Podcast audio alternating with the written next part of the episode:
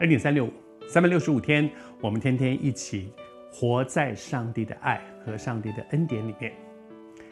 五千两，一个仆人得到了五千两的本钱资源，让他去经营；另外一个得到两千，也去经营；另外一个得到一千，五千的赚了五千回来。换句话说，他带回来的是一万，哇，百分之百的营收，一万不得了。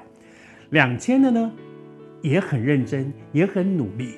他也许才干没有第一个那么强，所以因为圣经里面讲到说是主人是按着他们的才干，这个人特别有才干，所以多给他一些，让他去经营。这个人呢也不错，少一点啊，给他两千，让他去经营。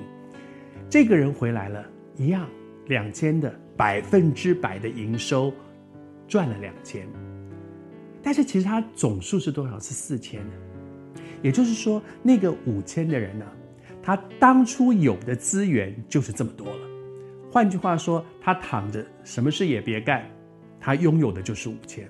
那个人百分之百的营收，两千加两千合起来也还只有四千，还不到人家，人家躺着干就可以了。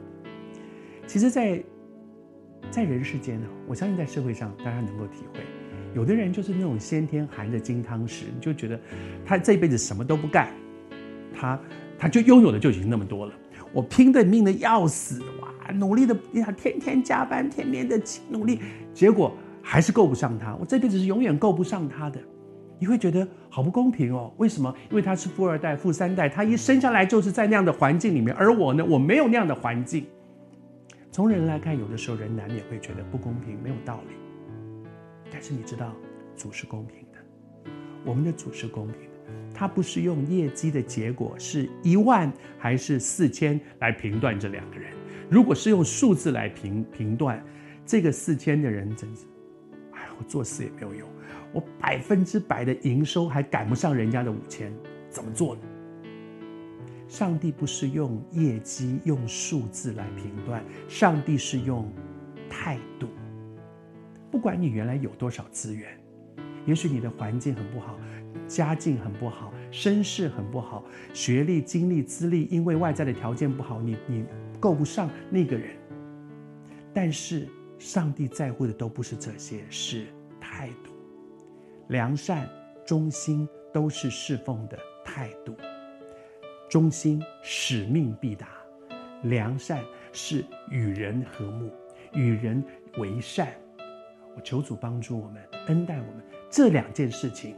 是不是至死忠心、使命必达，跟是不是与人为善、成全人，跟你有多少资源没有关系，跟我的态度有关。你知道这件事情，对于一些可能我的出身、我的背景不是非常优渥的人，是多大的一个鼓励啊！主不在乎你最后带回来的是一万还是四千，业绩如何。主在乎的是，即便你只有一千，有两千，你只有五百，可是你照样可以良善、忠心，好好的对待人际上面去成全人、帮助人，好好的忠心的使命必达。祝福你，上帝更在乎的是我们的态度。